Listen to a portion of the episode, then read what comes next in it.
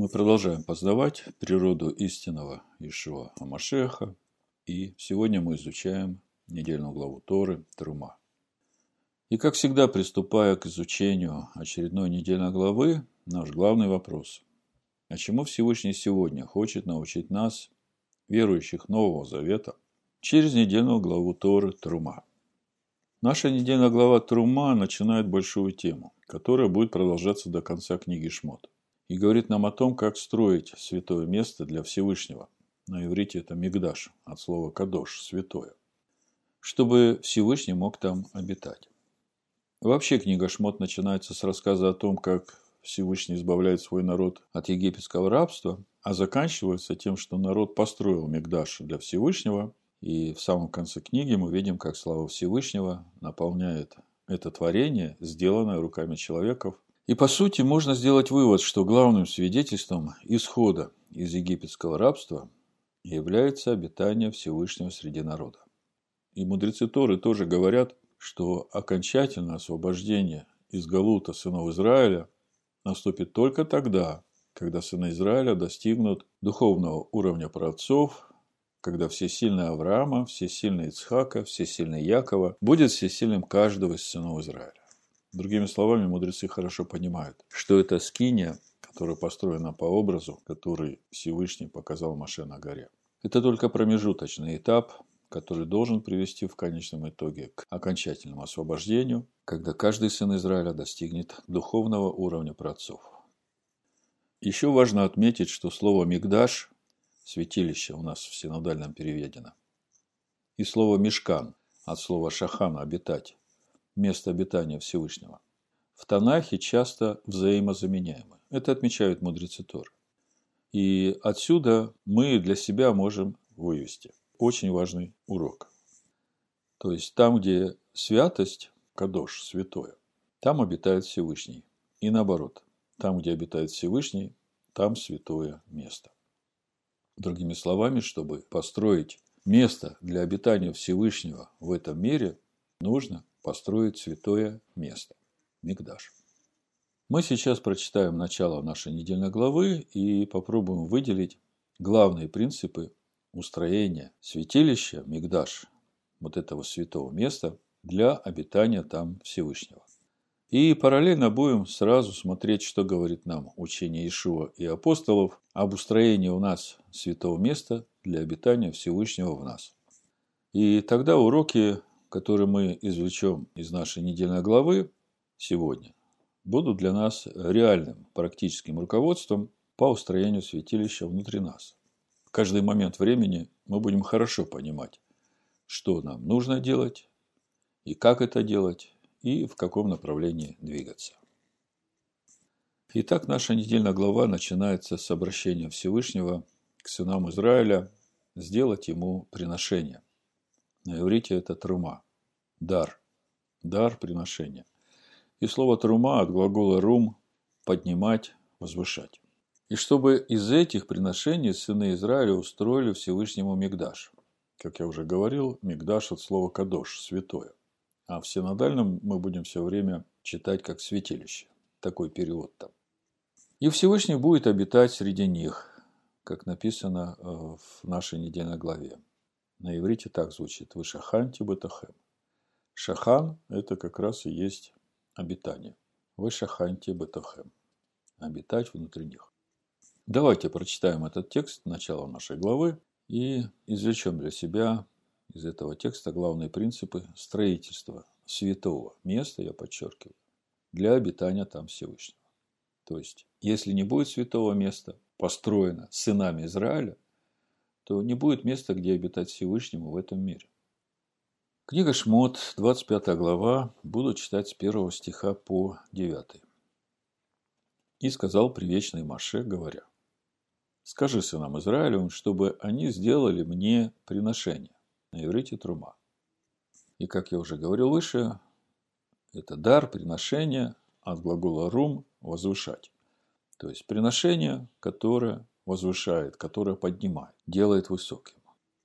Чтобы они сделали мне приношение трума от всякого человека, у которого будет усердие, принимайте приношение мне. Это синодальный перевод.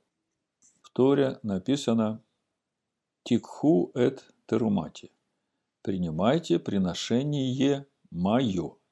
И что это значит? Ниже мы об этом будем говорить. Вот приношения, которые вы должны принимать от них. Золото, серебро и медь, и шерсть, голубую, пурпуровую, червленую, и весон, и козью, и кожи бараньи красные, и кожи синие, и дерево сетим, елей для светильника, ароматы для елея помазания и для благовонного курения, камень оникс и камни вставные для эфода и для наперстника. И устроят они мне святилище, и буду обитать среди них. Васу ли мигдаш вышаханти бетахем. Так звучит на иврите. А перевод «устроят мне святилище и буду обитать внутри них или среди них». И дальше написано «все, как я показываю тебе», синодальный перевод. А в Торе написано «к холь ашер они маре отха». То есть все, как я показываю тебя. И образец скини, и образец всех сосудов ее так и сделайте. Итак, первый важный момент то, с чего начинается строительство Мигдаш, это приношение, которое должны сделать сыны Израиля, другими словами, что принесут, из того и будут строить. Причем это должно быть такое приношение, которое духовно возвышает самих сынов Израиля, и чуть ниже мы сформулируем духовную суть этого приношения. Если сказать просто суть этого приношения изначально, посвящение нашей души без остатка нашей человеческой земной души без остатка на служение Всевышнему. Как об этом говорит апостол Павел в Римлянах 6 главе со 2 стиха. Мы умерли для греха. Как же нам жить в нем? Неужели не знаете, что все мы, погрузившиеся в Машеха Иешуа, в смерть его крестились? То есть умерли для греха. Но чтобы жить для него, Итак, мы погреблись с ним крещением в смерть, дабы как Машех воскрес из мертвых славой Отца, так и нам ходить в обновленной жизни, то есть ходить в славе Отца. Значит, э, первый важный момент, с чего начинается строительство Мигдаш, это приношение. То есть Всевышний ожидает нашего приношения. Второй важный момент, который относится к этому приношению, это добровольность. То есть не должно быть никакого принуждения. Каждый человек по желанию своего сердца сам решает, участвовать ему в этом строительстве или нет. И никто его в этом не принуждает. Как написано в нашей недельной главе, то, что мы только что читали, от всякого человека, у которого будет усердие. То есть, э, если есть расположение сердца сделать это приношение, то тогда принимайте. Если нет этого расположения, то ничего делать не надо. В Евангелии от Иоанна в первой главе с 10 по 13 стих написано «В мире был, и мир через него начал быть, и мир его не познал». Мир не познал его, потому что люди более возлюбили тьму. Это дальше будет Ишуа говорить в третьей главе Евангелия от Иоанна. Дальше написано, пришел к своим, и свои его не приняли. И мы понимаем, что свои его не приняли именно по причине действия тайны ожесточения, которая действует в сынах Израиля ради спасения язычников. Об этом мы читаем в послании римлянам 11 главе. А тем, которые приняли его, верующим во имя его. Что значит верующим во имя его? Мы сейчас об этом немножко поговорим. Дал власть быть чадами Всевышнего которые не от крови и не от хотения плоти, не от хотения мужа, но от Всевышнего родились. Верующим во имя Его, имя Его – Слово. Имя раскрывает сущность. Сущность Машеха – сущность Слова Всевышнего. Это сам Всевышний, который живет в этом Слове. Так вот, когда мы принимаем Иешуа Машех как искупительную жертву и верим в Него как в Слово – вот это и есть момент, когда Всевышний возрождает нас не от хотения плоти, не от хотения мужа, но от самого себя. По сути, это не просто рождение, я бы сказал, что это возрождение. И, как мы уже говорили выше, это второй важный принцип вот этот момент возрождения, он как раз должен происходить в свободе выбора человека. То есть именно добровольность и свободный выбор определяют это рождение. Я бы сказал возрождение от Духа Всевышнего, а по сути это и есть момент возрождения в нашей душе живого Слова Всевышнего, которое, в общем-то, там было от сотворения, когда Всевышний сотворил Адама. В первом послании Петра, в первой главе, 22-23 стих написано «Послушанием истине через Духа, очистив души ваши, к нелицемерному братолюбию, постоянно любите друг друга от чистого сердца, как возрожденные, не рожденные, а возрожденные, то есть заново родились, не от тленного семени, но от нетленного, от Слова Всевышнего, живого, пребывающего вовек. Вот именно так происходит возрождение через добровольное желание сердца человека посвятить свою душу на служение Всевышнего, веру в искупительную жертву Иешуа и веру в Слово Всевышнего, которое является именем Машеха и раскрывает сущность Всевышнего. Третий важный момент, относящийся к тому, Какова же духовная суть вот этого приношения Трума, которое возвышает человека? Всевышний говорит «Тиху эт терума ти» и если переводить с иврита, то «принимайте приношение мое». В синодальном написано «принимайте приношение мне», но Тора говорит, что нужно принимать приношение, которое принадлежит самому Всевышнему. Из этого текста получается, что сыны Израиля должны принести Всевышнему приношение, которое изначально принадлежит Всевышнему. Ну и кто-то может подумать, так это же так просто, ведь все, что на небе и на земле, принадлежит Всевышнему, поэтому, что бы человек ни принес, все это будет взято у Всевышнего. Да, все это так, но речь ведь идет о таком приношении, которое духовно возвышает того, кто приносит это приношение. И при этом это приношение будет устроять святое место для обитания там Всевышнего. Что бы это могло быть за приношение? Вопрос. В принципе, все очень просто. У Всевышнего есть замысел.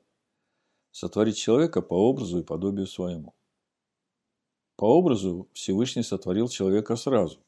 А вот сотворение человека по подобию образа Всевышнего – это и есть процесс сотворения святилища внутри человека для обитания Всевышнего там. И сотворение по подобию, по замыслу Всевышнего, должно происходить в человеке через возделывание дерева жизни, которое находится посреди рая. А мы знаем, дерево жизни – это и есть Тора. Другими словами, суть приношения, которое возвышает человека, это то подобие образу Всевышнего, которое обретает душа человека при возделывании дерева жизни. Именно об этом апостол Петр говорит нам в первом послании, второй главе, в пятом стихе. «И сами, как живые камни, устрояйте из себя дом духовный, священство святое». Устрояйте из себя дом духовный. То есть он сам по себе не будет, его надо устроять. И устроять надо человеку, так говорит Петр. И к этому мы еще вернемся. Священство святое. Чтобы приносить духовные жертвы то есть вот эту трума, благоприятные Всевышнему Иешуа Амашеха. Вот эти духовные жертвы Иешуа Амашехом – это и есть приношение трума, которое духовно возвышает человека и делает его обителю для Всевышнего. Потому что суть этого приношения как раз и есть вот эта новая природа в человеке, которая является уже подобием Всевышнего в человеке. Иешуа об этом сотворении святого вместо в нас, которое станет обителью Всевышнего в нас, говорит так. Это Иоанна 14 глава, 23 стих. Иешуа сказал ему в ответ, «Кто любит меня, тот соблюдет Слово Мое. И Отец мой возлюбит его, и мы придем к нему, и обитель у него сотворим». И здесь мы подошли к четвертому важному моменту, о котором говорит нам Тора, который относится к строительству святого места, в котором будет обитать Всевышний. Текст Торы нам говорит «Веасу ли мигдаш вешаханти бетахем» «Устроят мне святилище» Опять мы видим, что устроять должны сыны Израиля. и буду обитать среди них, внутри них. Суть этого принципа строительства, место обитания для Всевышнего в том, что сыны Израиля должны устроить из своих приношений святое место, мигдаш, от слова кадош – святое, как я уже говорил. И когда будет это святое место, то там будет место обитания Всевышнего. Иешуа своим ученикам именно об этом и говорит. Еще раз, 23 стих Иоанна, 14 глава. «И сказал ему в ответ Иешуа, кто любит меня, тот соблюдет слово мое». Вот здесь Иешуа говорит о том, каким образом устрояется святое место у нас. Нужно любить Слово Всевышнего и стараться как можно лучше с любовью исполнять это Слово. И тогда, дальше Ишуа говорит, Отец мой возлюбит его. Что значит Отец мой возлюбит? Это не значит, что Отец его не любил до этого, ведь э, он отдал своего сына за него, за всех людей отдал, потому что всех людей возлюбил. Тогда почему здесь написано «Отец мой возлюбит его», то есть после того, как этот верующий человек явит любовь свою к Слову Всевышнего и начнет всем сердцем исполнять это Слово – как Ишова говорит, кто любит меня, тот соблюдет слово мое. Отец мой возлюбит его. Здесь речь идет о любви, которая, по сути, является духовным единством с Творцом. То есть это уже тот духовный уровень, когда человек вошел в подобие и соединился в своем духе в единстве с Творцом. Помните, мы говорили, что сближение духовных сущностей происходит через уподобление мыслей души.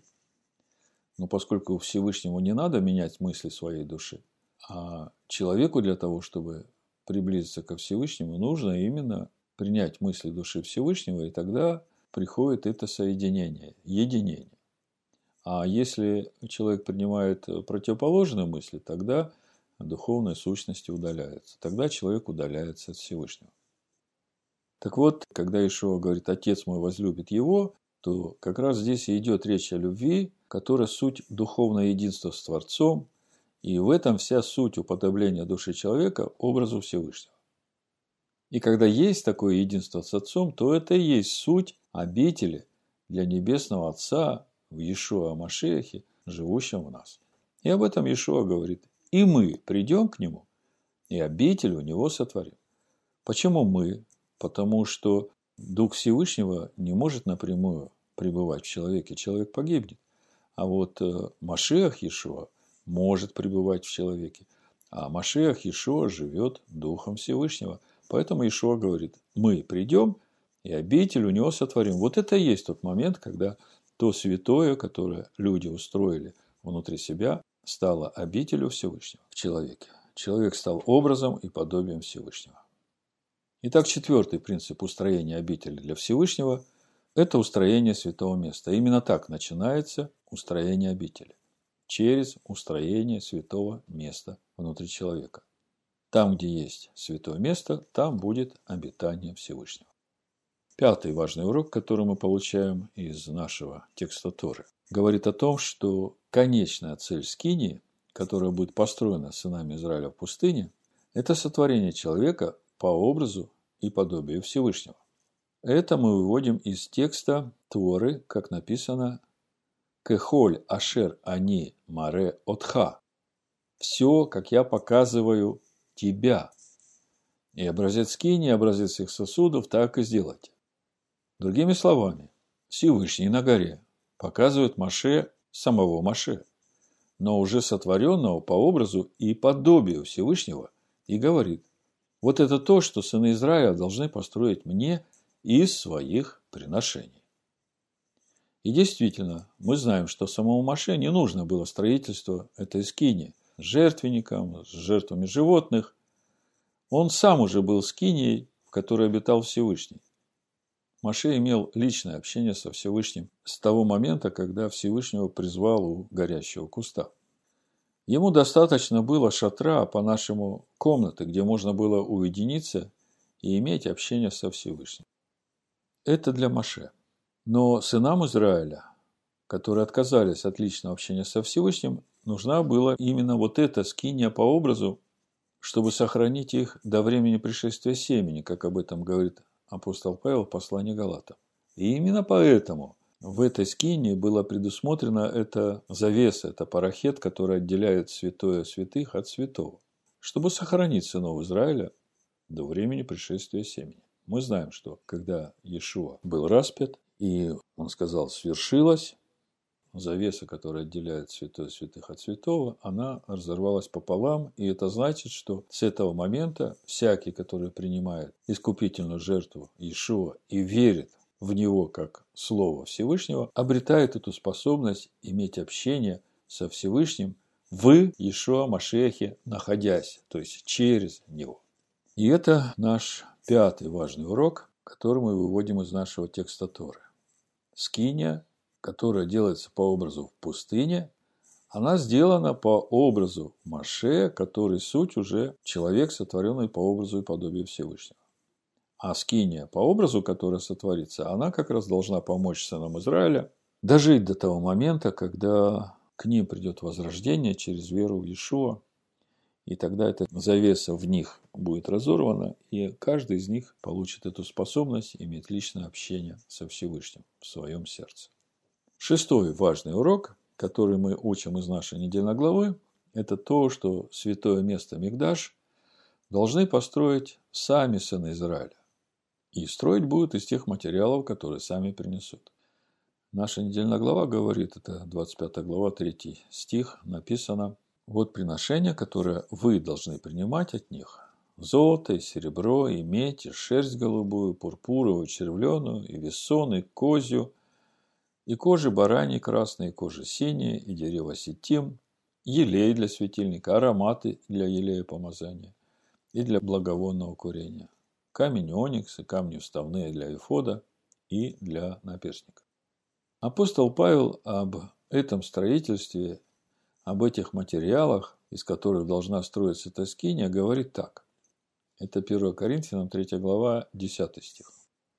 «Я по данной мне благодати от Всевышнего, как мудрый строитель, положил основание, а другой строит на нем, но каждый смотри, как строит. Ибо никто не может положить другого основания, кроме положенного, которое есть Иешуа Амашех. Строит ли кто на этом основании из золота, серебра, драгоценных камней, дерева, сена, соломы, каждого дело обнаружится, ибо день покажет, потому что в огне открывается, и огонь испытает дело каждого, каково оно есть. А кого дело, которое он устроил, устоит, тот получит награду. А у кого дело сгорит, тот потерпит урон. Впрочем, сам спасется, но так как бы из огня. Другими словами, очень важно строить на правильном основании, которое есть Ишуа Амаших. И тогда даже если строил из соломы, то спасешься. Правда, как из огня. А строить из золота, мы знаем, что золото в Писаниях – это образ премудрости Всевышнего. И в послании Ефесянам апостол Павел раскрывает суть этого основания, суть премудрости Всевышнего, этого золота. Это вторая глава с 19 стиха написано. Итак, вы уже не чужие, не пришельцы, но сограждане святым свои Всевышнему. Быв утверждены на основании апостолов и пророков, имея самого Иешуа Амашеха краеугольным камнем, на котором все здание, слагаясь, стройно возрастает святый храм в Господе, на котором вы устрояетесь в жилище Всевышнего Духом. Краеугольный камень этого основания – это Ишуа Машех тот истинный Машех, содержанием которого является Тора Маше. Не тот Иешуа, который отменил Тору. Это другой Иисус. Павел говорит, что для того, чтобы спастись, даже если строишь из соломы, нужно строить на основании именно вот этого Ишуа Машеха, содержанием которого является Тора Маше. Из него течет Тора, как живая вода, как об этом написано в 1 Коринфянам 10 главе. Прочитаю с 1 по 4 стих. Не хочу оставить вас, братья, в неведении, что отцы наши все были под облаком, все прошли сквозь море, все погрузились в Маше, в облаке и в море. И все ели одну и ту же духовную пищу, и все пили одно и то же духовное питье. Ибо пили из духовного последующего камня, камень же есть Машиах. Как мы понимаем, отцы, которые все прошли сквозь море, которые погрузились в Маше, в облаке и море, они ели духовную пищу и духовное питье, которое давал им Маше, суть учения, которое Всевышний дал для научения своего народа, и сегодня это называется Тора Маше. И Павел говорит, что вся эта духовная пища течет из последующего духовного камня, который есть Машиах. И он же является этим краеугольным камнем в основании истинного храма Всевышнего. Да, тот камень, который строители отвергли, как мы об этом читаем в 117-м псалме. Другими словами, строить святое место в человеке должен сам человек. Это шестой наш принцип, то, что мы выводим из нашей недельной главы. Сам человек должен строить святое место. Никто за него это не сделает. И для этого ему нужно есть и пить духовную пищу и духовное питье, которые ели и пили отцы в пустыне, суть учения, которое Всевышний дал через Маши. И растворить это учение своей верой. Растворить так, чтобы оно стало содержанием мыслей души человека. Кто-то может сказать, что там строить? Я уже и так являюсь храмом Святого Духа, и Дух Всевышнего живет во мне, как апостол Павел об этом сказал в третьей главе первого послания Коринфянам 16 стихе. Разве не знаете, что вы храм Всевышнего, и Дух Всевышнего живет в вас? Вопрос. Другими словами, апостол Павел однозначно говорит, что все верующие Нового Завета стали храмом Всевышнего, и Дух Всевышнего живет в нас. А дальше он говорит, если кто разорит храм Всевышнего, того покарает Всевышний, ибо храм Всевышнего свят, а этот храм вы. На самом деле мы не сразу становимся обителю Всевышнего, и сам Иешуа сказал, что сначала надо возлюбить его, возлюбить его как слово, и исполнить его заповеди с любовью. И вот тогда Всевышний возлюбит нас, и Машех с отцом придут и наполнят эту скинию, которую мы построим. И Самое важное во всем этом, то, что во всем этом процессе строительства сам Иешуа Машех будет помогать нам от начала до конца. Он везде и всегда с нами. То, как мы читаем в 23 главе книги Шмот, Всевышний говорит, вот я посылаю ангела моего, который будет вести вас в обетованную землю. Слушайте его, ибо имя мое в нем. Все, что я буду говорить, делайте. Также мы читаем э, в первой главе книги Баришит, Всевышний говорит, сотворим человека по образу нашему, по подобию нашему. И вот в этом глаголе сотворим, понятно, что Всевышний будет это творить не один. И сейчас мы понимаем, что в этом процессе сотворения человека по образу и подобию будет участвовать, во-первых, сам человек, без него ничего не будет происходить. А во-вторых, э, Сын Всевышнего, Машиах, тот образ, который у Всевышнего уже есть, по которым он творит человека, и сам Всевышний. Но все начинается с человека. Так вот, в Матвея 16 главе, с 15 стиха, мы как раз и читаем о том, с чего начинается строительство вот этого святого места в человеке, обители для Всевышнего, каким образом приходит в душу человека вот этот фундамент, вот это основание, вот этот краеугольный камень. Матвея 16 глава, 15 стих и дальше, он говорит им, Иешуа говорит им, «А вы за кого почитаете меня?» Симон же Петр, отвечая, сказал, «Ты, Машех, сын Всевышнего Живого». Тогда Иешуа сказал ему ответ, «Блажен ты, Симон, сын Ионин, потому что не плоть и кровь открыли тебе это». То есть, это не люди тебя научили, но Отец мой сущий на небесах. Другими словами, Петр получил откровение от Отца, что Иешуа этот учитель, с которым они ходят, который учит их Торе, это и есть Машех, сын Всевышнего. Ты Машех, сын Всевышнего. И Иешуа дальше говорит, говорю тебе, ты Петр, ну, с греческого Петр это камешек. Ну, камешек, который будет вложен в стену этого храма Всевышнего, который возрастает в полноту. Ты Петр. И на сем камне, здесь я бы поставил камни с большой буквы, то есть не Петр камешек, а камень, а суть этого камня – это откровение о том, что Иешуа – это Машех, Сын Всевышнего, этот краеугольный камень. Иешуа говорит, я создам общину мою, Это и есть суть храма Всевышнего, как мы потом читаем в книге Откровения, 21 глава, «Се скиния Всевышнего с человеками, небесный Иерушалаем, и врата ада не одолеют ее. И дам тебе ключи Царства Небесного, и что свяжешь на земле, то будет связано на небесах, и что разрешишь на земле, то будет разрешено на небесах. Итак, Петр Камешек, который будет устрояться в храм Всевышнего на этом краеугольном камне, который есть Машех, Сын Всевышнего. Как мы видим, именно от нас зависит то, что мы построим. Что мы свяжем на земле, то будет связано на небе. И что мы разрешим на земле, то будет разрешено на небе. И этот процесс начинается в нас, процесс строительства, через веру в искупительную жертву Ишуа Машех, как мы уже говорили выше. Через веру в Иешуа Всевышний очищает нас от всех наших грехов и освящает нас через веру в Его искупительную жертву и дает нам дар Святого Духа, чтобы мы могли под водительством Святого Духа, а Святой Дух, мы понимаем, это Дух Амашеха, устроить для Него святое место у нас.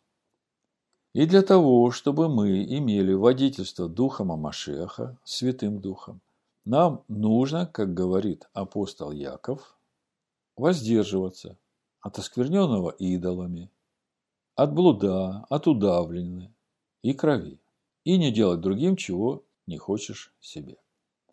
Вот если это будет, это как бы стартовая площадка. Тогда Дух Всевышнего, Дух Амашеха будет руководить человеком и направлять его на этом пути устроения Мигдаш, святилища внутри человека. Другими словами, наше рождение свыше – это начало строительства в наших душах святого места для обитания Всевышнего в нас. Чтобы до конца понимать суть этого процесса, у нас нужно помнить, что душа человека имеет двойственную природу – небесную составляющую и земную составляющую. И вся работа будет происходить именно в этой земной составляющей нашей души. Именно там должен произрасти этот хлеб с неба. Это то, как мы молимся во время хлебопреломления каждый раз, говоря «Благословен ты, Адонай, всесильный наш, произрастивший хлеб из земли». Хлеб, который вырос из земли, это Слово Всевышнего, которое стало новой природой нашей человеческой души. И тогда будет единство земной и небесной составляющей. Но при этом апостол Павел нам говорит, что оказывается, можно не только строить, но даже будучи храмом Всевышнего, Человек может уничтожить, разорить и опустошить храм Всевышнего в себе, как мы только что читали в 1 Коринфян 3 главе 16-17 стих. Разве вы не знаете, что вы храм Всевышнего, и Дух Всевышнего живет в вас?